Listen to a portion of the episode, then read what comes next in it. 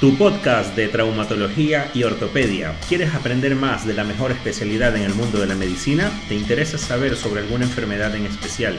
Si eres médico o estudiante de medicina o simplemente buscas información acerca de alguna enfermedad con relación a los huesos y articulaciones, llegaste al lugar correcto.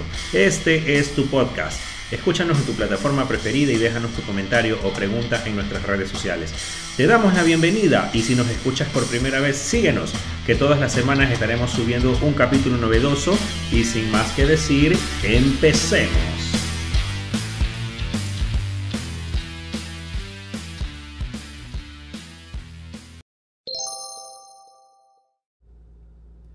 Amigos, muy buenas tardes, bienvenidos a un nuevo episodio de este su podcast de Trauma Center, especialistas en traumatología y ortopedia. Esta vez vamos a hablar acerca de un tema muy importante que consiste en cómo tratamos nosotros la artrosis de rodilla.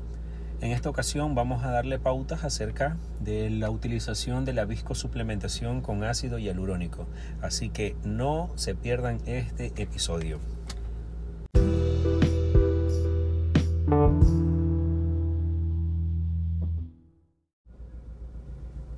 Viscosuplementación, una alternativa al tratamiento de la artrosis. La artrosis o osteoartrosis es una enfermedad conocida comúnmente en los pacientes adultos y se caracteriza por el deterioro y la ruptura del cartílago articular, acompañado de inflamación de la membrana sinovial, disminución del espacio articular y esclerosis del hueso subcondral. Los síntomas que va a producir esta patología son el dolor moderado a intenso, pérdida de la función de la extremidad y un grave deterioro en la calidad de vida. Este de aquí va a aumentar especialmente después de la quinta eh, década de vida y se considera también una de las principales causas de discapacidad en el adulto mayor en los Estados Unidos. Los factores predisponentes para este de aquí van a ser la edad, las lesiones previas de la articulación, la obesidad. La artrosis de rodilla es una de las formas más comunes de presentación de la osteoartrosis, siendo el sexo femenino quien la precede con una mayor frecuencia de 6 de cada 10 pacientes tienden a ser de sexo femenino. En Estados Unidos hay un aproximado de colocación de prótesis articulares de rodilla de 644 mil cada año. La clasificación de la osteoartrosis o de la artrosis de rodilla generalmente está dada por la clasificación de Kelgren y Lawrence, en la cual el grado 1 es el que va a presentar eh, ningún rasgo de alteraciones morfológicas a nivel de la radiografía. En el grado 2 va a haber un mínimo osteofito, pero no va a haber una mayor significancia en cuanto a la disminución de los espacios articulares. En el grado 3 ya se observan unos osteofitos más marcados con gran disminución del espacio articular, mientras que en el grado 4 ya hay una disminución bastante marcada del espacio articular y una esclerosis subcondral.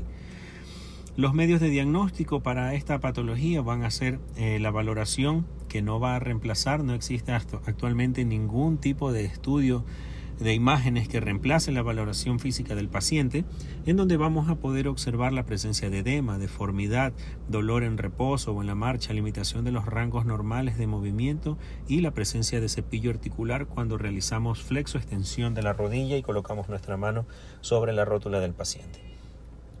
Además, nos podemos apoyar de imágenes radiológicas en las cuales vamos a pedir eh, como base una radiografía con dos proyecciones en AP y en lateral para poder observar la disminución de los espacios articulares, la presencia de osteofitos y la esclerosis a nivel del, del hueso subcondral.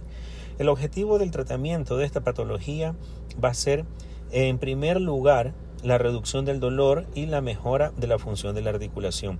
Pero debemos saber que existen otras bases de tratamiento o otros apoyos en el tratamiento de esta patología, como son la terapia física, los ejercicios de fortalecimiento muscular, bajar de peso, analgésicos orales, terapia psicológica, reducción de actividades físicas desencadenantes del dolor, condroprotectores orales, infiltraciones intraarticulares y procedimientos quirúrgicos en los cuales podemos realizar ya un recambio de la articulación.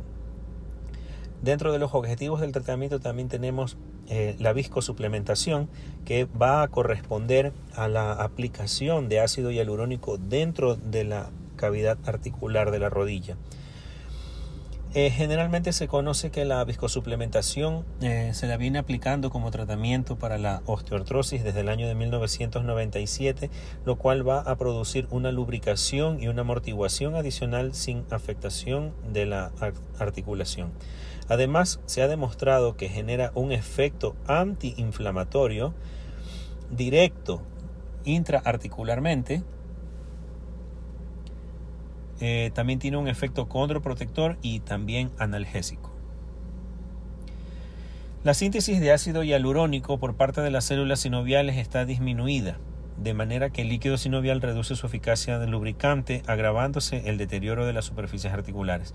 Pero la administración del ácido hialurónico no solamente corrige esta deficiencia, sino que además restablece por un prolongado periodo de varios meses la capacidad de las células sinoviales para sintetizar el ácido hialurónico endógeno. Además, tenemos eh, la participación de los ortobiológicos, que consiste en la colocación de plasma rico en plaquetas de células madres, que generalmente se la obtiene de la cresta ilíaca, y los injertos que podemos colocar a nivel del cartílago articular. La viscosuplementación, tenemos que saber cuáles son las técnicas que existen para poder realizar una buena infiltración intraarticular, eh, cuál es la vía menos dolorosa, cuántas dosis aplicar y si es que se puede o no se puede repetir esto de aquí. Existen varias técnicas, dentro de las cuales eh, la más sencilla es debido, eh, basándonos en las referencias anatómicas, y otra que está poniéndose de moda, que es la utilización de una guía ecográfica para la administración de suplementos dentro de las articulaciones. Y nuestro objetivo al momento de realizar una viscosuplementación siempre va a ser mantener o disminuir un paciente con poco dolor. Entonces, no olvidar que para un mejor manejo del dolor debemos realizar un manejo multidisciplinario con los médicos generales, con el especialista traumatólogo, traumatólogo con el imagenólogo, apoyarse en un fisioterapeuta, para poder ganar la masa muscular, incentivar a bajar de peso al paciente, mejorar el calzado y evitar todos los ejercicios de impacto que estimulen el dolor, analgésicos, condroprotectores, utilizar una órtesis, controles periódicos y en caso de no mejoría hay que pensar en una cirugía. Esto de aquí es todo lo que les podemos informar por el momento acerca de la viscosuplementación en el caso de una artrosis de rodilla. Espero que este audio sea de su completo agrado. Si tienen alguna duda, por favor, dejen sus comentarios. Muchas gracias, nos vemos en una próxima ocasión.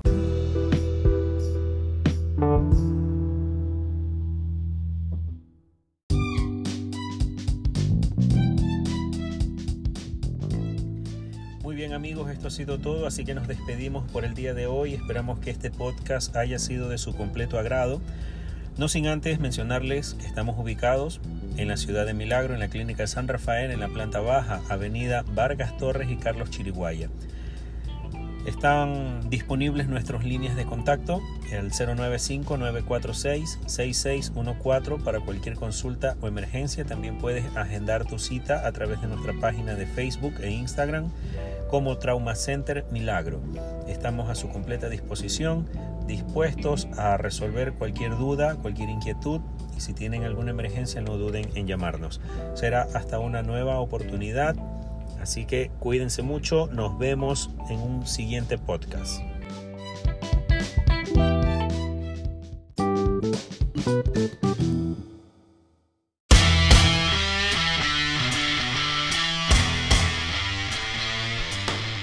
Este ha sido tu podcast de traumatología y ortopedia. Gracias por escucharnos. Déjanos tus comentarios y si tienes alguna duda o quieres saber de alguna enfermedad en especial, no dudes en escribirnos. Nos vemos la próxima semana con un nuevo capítulo. Hasta pronto.